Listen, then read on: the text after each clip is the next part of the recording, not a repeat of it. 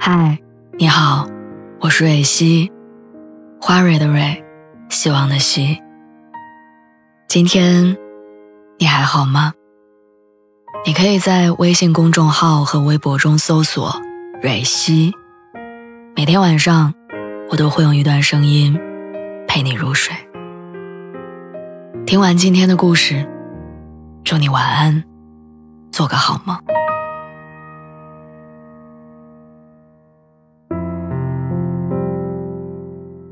时间是这个世界上最无情的东西，它远远超过人心，它不容置疑，更不偏向任何人，它不留情面，也从不犹豫。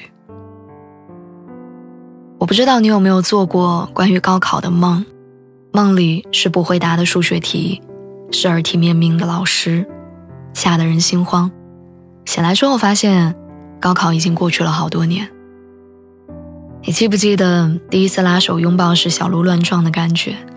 记忆里的少年身上有好闻的柠檬香味儿，篮球场上每一个投篮的动作都值得被定格。可是去年他结了婚，依然很帅，但笑容不再是给你的。你还记得学校后面的小吃摊吗？你和闺蜜放学之后总是会去光顾，一边吃路边摊，一边讨论着学校里的八卦。后来你打车路过学校那边，发现小吃摊儿被拆了，和你去的那些人也走散了。你有没有觉得毕业工作以后，人生就像是被打开了两倍速的按钮？从前觉得一个学期都那么漫长，现在总在感慨一年又结束了。二零零八年奥运会激动人心的比赛片段，到现在都时常被拿出来回放。你能想象，那已经是十二年前的事情了吗？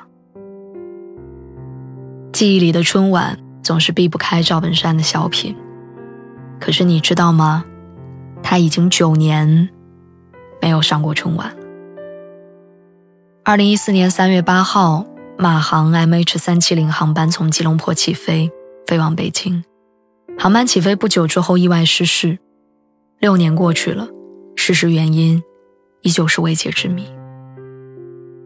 上一次的全民抗议是二零零三年的非典，那个夏天每家每户都在熬绿豆汤、喝板蓝根，大街上没有人，也没有现在这么方便智能的通讯娱乐设备，全家老小就守在电视机前听新闻。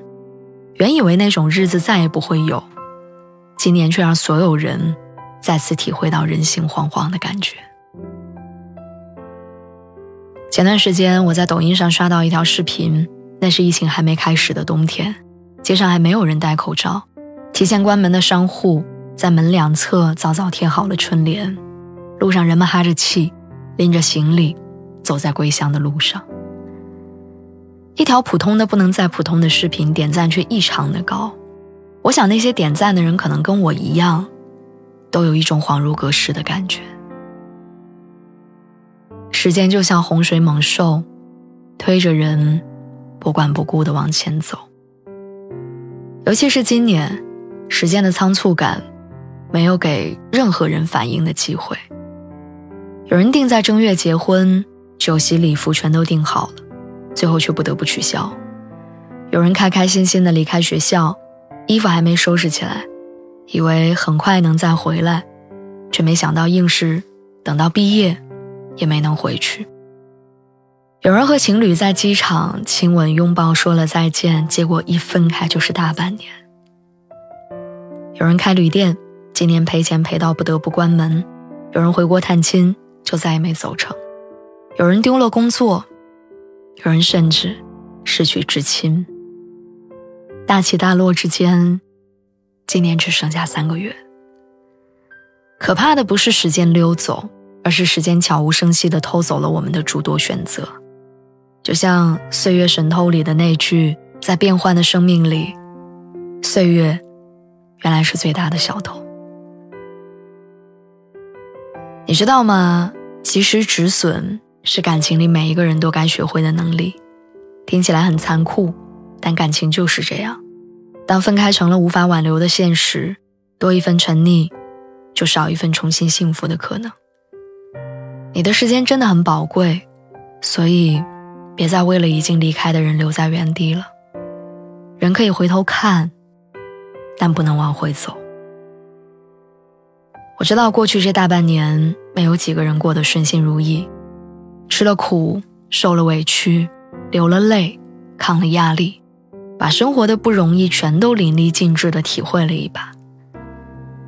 你是不是也有扛不过去的错觉？是不是也有想放弃的时候？后来你发现，时间会带走纠结，带走忧伤，带走曾经以为天大的事儿。再难的坎儿，其实也都会过去。二零二零年就剩下最后的三个月，明明年初的许愿还没来得及实现，明明减肥的计划还没开始实施，明明说好的旅行还没有去。希望在二零二零年慌乱而仓促的最后三个月，你能抓住眼前的幸福，能体会平安健康的快乐，能完成未完成的愿望，能见一见想见但没见的人，能放下那些失去和让你痛苦的，然后珍惜你此刻仍然拥有的。对生活记得温柔一点。生活才会回馈给你同样的温柔跟善意。祝你一切都好，晚安，祝你好梦。